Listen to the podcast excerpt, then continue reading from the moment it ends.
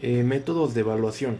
Las metodologías de evaluación de impacto ambiental van desde las más simples en las que no se evalúa numéricamente el impacto global que se produce, sino que se exponen los principales impactos, hasta aquellas más complejas en las que a través de diferentes procesos de ponderación se intenta dar una visión global de la magnitud del impacto. A grosso modo se pueden clasificar en matrices de interacción, causa-efecto y listas de control considerando a los diagramas de redes como una variación de las matrices de interacción. Las matrices de interacción fueron las primeras metodologías de evaluación de impacto ambiental que surgieron. Varían desde las que hacen consideraciones simples de las actividades del proyecto y sus impactos sobre los factores ambientales hasta planteamientos estructurados en etapas que muestran las interrelaciones existentes entre los factores afectados. Las listas de control abarcan desde simples listados de factores ambientales hasta enfoques descriptivos que incluyen información sobre la medición, predicción y la interpretación de las alteraciones de los impactos identificados. Pueden incluir valoración en escalas, jerarquización de los impactos de las alternativas de cada uno de los factores ambientales considerados. Las más sofisticadas son aquellas que incluyen la asignación de pesos de importancia a los factores ambientales y la valoración en escalas de los impactos de cada alternativa sobre cada factor. Las matrices y los diagramas de redes son particularmente útiles para la identificación de impactos, mientras que las listas de control son con pesos y escalas, con puntuación o con jerarquización encuentran su mejor aplicación en la valoración final de las alternativas y en la selección de la actuación propuesta. El método de evaluación de impacto ambiental que se adopte debe poseer características deseables que comprenden los siguientes aspectos. Entonces estos aspectos son, eh, repito, el método de evaluación de impacto ambiental que se adopte debe poseer características deseables que comprenden los siguientes aspectos. Debe ser adecuado a las tareas que hay que realizar como la identificación de impactos o la comparación de opciones. Debe ser lo suficientemente independiente de los puntos de vista personales del evaluador.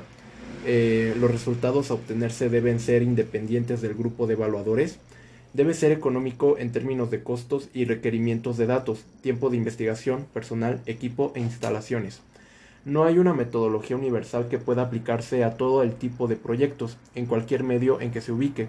Las metodologías son instrumentos que facilitan el proceso de evaluación de impacto ambiental. En este sentido, la que se utilice debe ser específica para ese proyecto y en esa localización, con los conceptos básicos derivados de las metodologías existentes se deben seleccionar a partir de una valoración apropiada y de la experiencia profesional, debiendo utilizarse con la aplicación continuada de juicio crítico sobre los insumos de datos y el análisis e interpretación de resultados.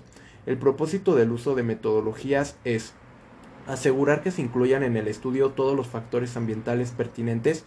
Eh, la mayoría de las metodologías contienen listas de factores ambientales que abarcan desde 50 a 1000 elementos ayudar a la planificación de los estudios de reconocimiento de aquellos emplazamientos en los que se da una carencia importante de los datos ambientales, proporcionar un medio de síntesis de la información y de la valoración de alternativas sobre una base común, son útiles en la valoración de costos eficiencia de las medidas correctoras del impacto. La, valoración de un proyecto propuesto con y sin correcciones permitirá una definición más clara de la eficiencia de las medidas correctoras posibles. Eh, se desarrolló otra clasificación de metodologías dividiendo los métodos de impacto en cinco clases principales. Procedimientos ad hoc. Consiste en reunir e, a un equipo de especialistas para la identificación de impactos en sus áreas de experiencia. Es usada para adaptar metodologías a las necesidades específicas de cada caso. Eh, dos, dos técnicas de superposición o transparencias, tres listas de control, cuatro matrices, cinco diagramas de redes. Entonces, metodologías utilizadas en la EIA. Métodos matriciales simples. Estos métodos matriciales simples muestran las acciones del proyecto o actividades en un eje y los factores ambientales pertinentes a lo largo del otro eje de la matriz. Cuando se espera que una acción determinada provoque un cambio en un factor ambiental, este se apunta en el punto de intersección de la matriz y se describe en términos de consideraciones de magnitud e importancia. Estas matrices solo identifican impactos. B. Superposición de transparencias. Este método, o sea, el de superposición de transparencias, describe varios enfoques bien desarrollados utilizados en planificación y en paisajismo. Parte del uso de mapas del área de estudio a lo que se le superponen transparencias coloreadas que representan factores ambientales, rasgos del terreno o grado de impacto esperado. Es eficaz para la selección de alternativas y la identificación de ciertos tipos de impactos, pero no puede utilizarse para cuantificarlos ni para identificar interrelaciones secundarias y terciarias. Su ventaja es la representación espacial de los impactos. C. Métodos matriciales complejos. Son matrices interactivas, causa-efecto. Una de las más conocidas y utilizadas es la matriz interactiva desarrollada por Leopold, que recoge una lista de acciones y elementos ambientales. Es muy útil como evaluación preliminar de aquellos proyectos que tienen un gran impacto ambiental. Esto, estoy hablando de métodos matriciales complejos. Bueno, los métodos matriciales complejos pueden considerarse como informativo y no puede tomarse en ningún momento como evaluación final del impacto. Sin embargo, es muy útil y claro cuando se desea contemplar el impacto que sobre los elementos del medio físico y social tienen las distintas acciones del proyecto. Se debe considerar cada acción y su potencial de impacto sobre cada elemento ambiental. La matriz de Leopold o métodos matriciales complejos se desarrolla de acuerdo al siguiente procedimiento enumerar todas las acciones del proyecto previsto y agruparlas de acuerdo a su fase temporal, enumerar todos los factores ambientales pertinentes del entorno y agruparlos de acuerdo a categorías, físico-químico, biológica, cultural, socioeconómica, etc., y según consideraciones espaciales, tales como emplazamiento, región, etc. Establecer el sistema de puntuación del impacto, por ejemplo, números, letras o colores, que se va a utilizar cuando se prevé un impacto, la matriz, aparece, la matriz en ella aparece marcada con una línea diagonal en la correspondiente casilla de esa interacción. La matriz de Leopold puede extenderse o contraerse, es decir, el número de acciones puede aumentarse o disminuirse al igual que el número de factores ambientales. Una de las ventajas de su utilización es que es muy útil en la identificación de impactos y puede proporcionar un medio valioso para comunicar los impactos al proporcionar un desarrollo visual de los elementos involucrados y de las principales acciones que causen impacto. Adicionalmente, puede emplearse para identificar impactos en distintas fases del proyecto, por ejemplo, en la fase de construcción, explotación y para describir impactos asociados a ámbitos espaciales, emplazamientos en la región, etc. Redes de interacción. Son aquellos métodos que integran las causas de los impactos y sus consecuencias a través de la identificación de las interrelaciones que existen entre las acciones causales y los efectos ambientales que reciben el impacto, incluyendo aquellas que representan sus efectos secundarios y terciarios. Repito, las redes de interacción son aquellos métodos que integran las causas de los impactos y sus consecuencias a través de la identificación de las interrelaciones que existen entre las acciones causales y los efectos ambientales que reciben el impacto, incluyendo aquellas que representan sus efectos secundarios y terciarios. Estos diagramas son muy útiles para identificar los impactos previstos asociados a posibles proyectos. También pueden ayudar a organizar el debate sobre los impactos previstos del proyecto. La limitación principal del método de redes de interacción es la mínima información que proporciona sobre los aspectos técnicos de la predicción de los impactos y sobre los medios para evaluar y comparar los impactos de las alternativas. Además, la representación gráfica de estas redes puede volverse muy compleja, sobre todo en proyectos grandes. Los gráficos directos o dígrafos son una variante de las redes son útiles para representar las relaciones existentes entre los sistemas biofísicos y socioeconómicos. Como contrapartida destacan su complejidad visual y la cuestionada validez de las relaciones numéricas establecidas. Listas de control. Varían desde los listados de factores ambientales hasta los sistemas muy elaborados que incluyen la ponderación de importancias para cada factor ambiental y la aplicación de técnicas de escalas para los impactos de cada alternativa en cada factor. Las listas de control simples son listas de los factores ambientales que deben ser estudiados y no proporcionan, repito, no proporcionan información sobre los datos específicos que se requieren o tampoco proporcionan mm, los métodos de estimación o la predicción y evaluación de impactos. Ahora, las, las, listas de control descriptivas se refieren a métodos que incluyen listas de factores ambientales junto con información sobre cómo realizar las estimaciones, la predicción y la evaluación de impactos. Son muy usadas para proyectos de transporte y de urbanización. Los métodos de transporte tratan los impactos sociales, económicos y físicos de la construcción y explotación de autopistas. Los impactos sociales incluyen efectos relacionados con la cohesión de las comunidades, el acceso a instalaciones y servicios y el traslado de la gente.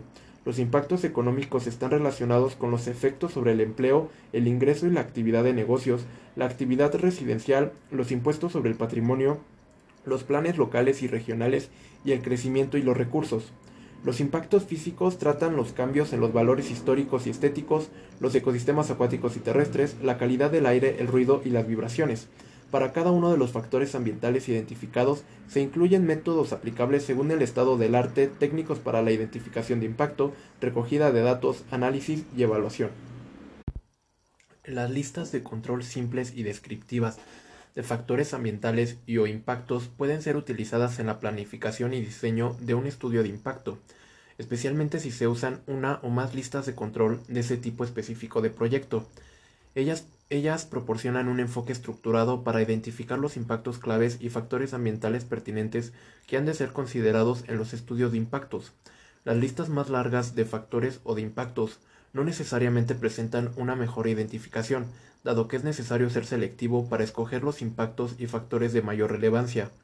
Las listas de control se pueden modificar con facilidad, se pueden añadir o eliminar elementos para hacerlas más apropiadas a un determinado proyecto en una ubicación dada. Es importante definir cuidadosamente eh, los límites espaciales que se usan y los factores ambientales, además de, debe definirse cualquier código o terminología que se use se debe incluir documentación en los argumentos básicos que permiten identificar los factores e impactos claves. En este sentido, es una gran ayuda realizar la cuantificación de impactos factores y la comparación con estándares pertinentes. Los factores e impactos de una lista de control simple o descriptiva pueden agruparse para demostrar impactos secundarios y terciarios y o interrelaciones del sistema ambiental. Repito esto último, los factores e impactos de una lista de control simple o descriptiva pueden agruparse para demostrar impactos secundarios y terciarios y o interrelaciones del sistema ambiental. Matrices en etapas, también llamada matriz de impactos cruzados, es aquella en la que los factores ambientales se muestran contrastados frente a otros factores ambientales. Son un método intermedio entre las matrices simples y los diagramas de redes, las que poseen acciones múltiples y varios tipos y niveles de impacto pueden, pueden llegar a tener representaciones gráficas complejas. Se utilizan para analizar impactos secundarios y terciarios que derivan de las acciones del proyecto. Muestran las consecuencias que producen los cambios primarios sobre otros factores ambientales. Facilitan la identificación de las cadenas de efecto que dan lugar a impactos y a tener una visión del medio ambiente como un sistema.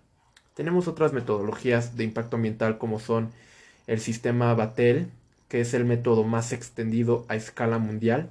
Tenemos el método del CINIG-PAP, tenemos el método Beriano, el método eh, Sorensen y, estos. Bueno, ahora eh, metodologías empleadas en la evaluación estratégica ambiental, EEA. Eh, otra vez, metodología empleadas en la evaluación estratégica ambiental, EEA.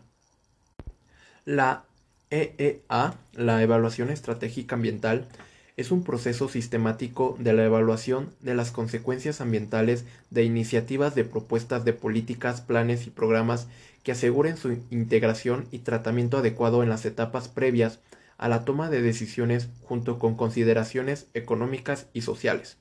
Repito, la evaluación estratégica ambiental es un proceso sistemático de la evaluación de las consecuencias ambientales de iniciativas de propuestas de políticas, planes y programas que aseguren su integración y tratamiento adecuado en las etapas previas a la toma de decisiones junto con consideraciones económicas y sociales.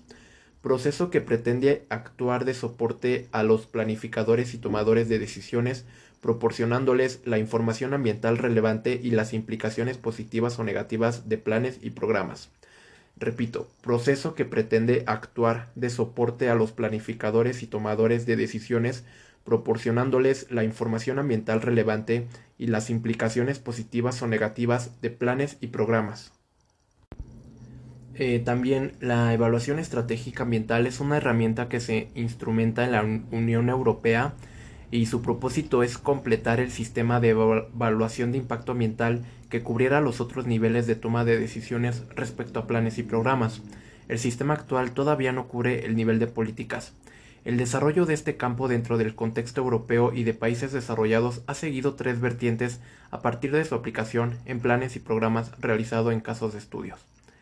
La evaluación estratégica ambiental en la evaluación de impacto ambiental es un enfoque originado de las disciplinas de manejo de recursos y ecología que se da a partir de un estudio básico de la condición del ambiente para evaluar la opción preferente o localizaciones alternativas existe un énfasis en el manejo técnico de metodologías y en la necesidad de llevar a cabo un procedimiento sistemático de evaluación. La evaluación estratégica ambiental, basada en, el análisis y evaluación de políticas, se origina este enfoque de las ciencias políticas. Los impactos de la opción preferente se evalúan contra los objetivos. Esto quiere decir que no hay un estudio básico de la situación del ambiente y a menudo existe muy poca participación o nula consulta pública. Este modelo a menudo, se ve en la planeación regional del uso del suelo y en la valoración de la sustentabilidad. La evaluación estratégica ambiental integradora se enfoca en los objetivos que guían el proceso y resulta una combinación de los modelos anteriores. Los impactos se valoran contra las condiciones iniciales del ambiente y los objetivos. El proceso inicia en las fases preliminares de las políticas e investiga alternativas que logren los objetivos. La participación pública es un componente esencial del proceso. Esta forma de EEA se encuentra en países que tienen una sólida legislación ambiental nacional y un marco de políticas.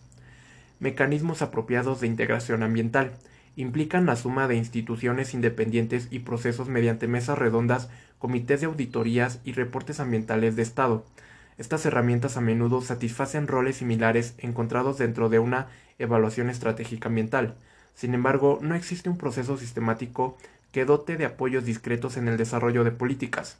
De los enfoques anteriores, la EEA integradora plantea ser una visión comprensiva, dado que rescata el manejo de los recursos naturales y las ciencias políticas, ambas importantes para la realización técnica y política de planes y programas.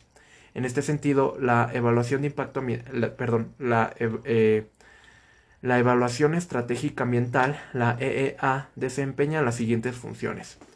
Advocativa. Actúa como abogada del ambiente dentro de la realización de políticas, planes y programas. Promoción de la conciencia de respeto y compromiso con el ambiente. Coordinación y comunicación. El sistema jerárquico entre políticas, planes y programas crea vínculos entre los diferentes niveles y en forma similar con diferentes instituciones y procesos. Ofrece herramientas para su elaboración, una guía y entrenamiento. Información. La EEA permite tomar decisiones con mejor información respecto a las interacciones entre aspectos económicos, sociales y ambientales. Contabilidad. Permite crear las bases para llevar las auditorías en forma transparente. Selección de la opción más adecuada. Considera alternativas que permiten la integración de aspectos ambientales en la realización de políticas. Monitoreo y control de calidad la EEA provee la información básica y la predicción de impactos que requieren monitorearse para asegurar un control efectivo de la calidad. Representa un medio efectivo de promover el desarrollo sustentable en la medida que interviene en niveles superiores de toma de decisiones se tienen mayor impacto sobre los niveles inferiores. Por ejemplo, las políticas inciden sobre planes, programas y proyectos, mientras que la relación inversa no logra los mismos resultados. Em, la evaluación estratégica ambiental ofrece un proceso transparente que, que resalta las consideraciones ambientales, facilita la evaluación de impactos de varias alternativas y no alternativas de una opción. Su calidad depende de la aplicación adecuada de la metodología en el tratamiento de los aspectos cualitativos cuantitativos. El proceso demanda el involucramiento de los actores, información, opinión y compromiso con acciones de quienes participan en la elaboración de políticas durante el proceso. Los casos estudiados muestran que cuando existe un compromiso legal, la evaluación estratégica ambiental logra mejores resultados que cuando es optativa. El seguimiento, de acciones ofrece al público un instrumento valioso en términos de comunicación de la información del ambiente y la evaluación de los logros en el tiempo. Por último, su éxito también depende de su articulación con otros instrumentos de política ambiental. Al igual que las evaluaciones de impacto ambiental, la EEA retoma de ella tres elementos. Por un lado, el procedimiento de evaluación preliminar para decidir si procede la realización de la EEA. Por otro, el marco conceptual, donde hace énfasis en el concepto de alternativa, integración de la participación pública, los impactos y su manejo interdepartamental o interinstitucional, impactos secundarios y acumulativos y el monitoreo y la evaluación ex post. Por último, el uso y aplicación de técnicas y métodos generales adecuados para la evaluación estratégica. Dentro del marco jurídico ambiental de los países en general existen diferentes instrumentos diseñados para incidir en la solución de la problemática ambiental. De esta forma, aunque cada uno de ellos cumple funciones específicas, como conjunto persiguen el mismo objetivo. En este contexto se inserta la EEA. Em, em, la EEA no reemplaza a la EIA u otros instrumentos, sino los complementa. A continuación, se describen diferentes instrumentos utilizados en el contexto de la Unión Europea con respecto a la evaluación estratégica ambiental. Entonces, estos son los instrumentos utilizados con respecto a la evaluación estratégica ambiental. Análisis estratégico ambiental. Se desarrolla particularmente en Holanda, aplicado, aplicado a los niveles más altos estratégicos, formulación de políticas. Primero es un proceso interactivo, participativo y adaptable permite la participación pública en las cinco fases del proceso. Eh, pruebas ambientales, eh, valoración ambiental auditoría, evaluación de sustentabilidad, evaluación ambiental integradora, instrumentos económicos, sistemas de manejo ambiental, monitoreo y reportes ambientales, etc. Al igual que las evaluaciones de impacto ambiental, las evaluaciones eh, estratégicas ambientales utilizan prácticamente las mismas técnicas generales y algunas específicas para las alternativas. Sin embargo, la EEA tiende por su carácter amplio a emplear técnicas más cualitativas que cuantitativas para diferentes fases del proceso de elaboración de una EEA. voy a leer un cuadro comparativo de las diferencias entre la EIA y la EEA. Etapas, información. En la EEA hay una mezcla entre descriptivas y cuantitativas, mientras que la EIA principalmente es cuantitativa. Etapa objetivos y enfoque de los impactos. En la EEA es global, nacional y regional, mientras que la EIA es principalmente local. Etapas alternativas. En la EEA tenemos ejemplo como un uso más eficiente de la infraestructura existente, medidas y fiscales, balance espacial de la localización, etc. Mientras que la EIA tenemos en ejemplo la localización, variantes técnicas y diseño. Etapa métodos para la predicción de impactos. En la EEA es simple, basado en matrices y juicios de expertos con alto nivel de incertidumbre, mientras que la EIA es complejo, usualmente basado en datos cuantificados. Y en la etapa de productos, en la EEA es un reporte general o amplia visión, mientras que la EIA es un reporte detallado. Por último, la EEA son, más como planes y programas y la EIA son proyectos prácticamente.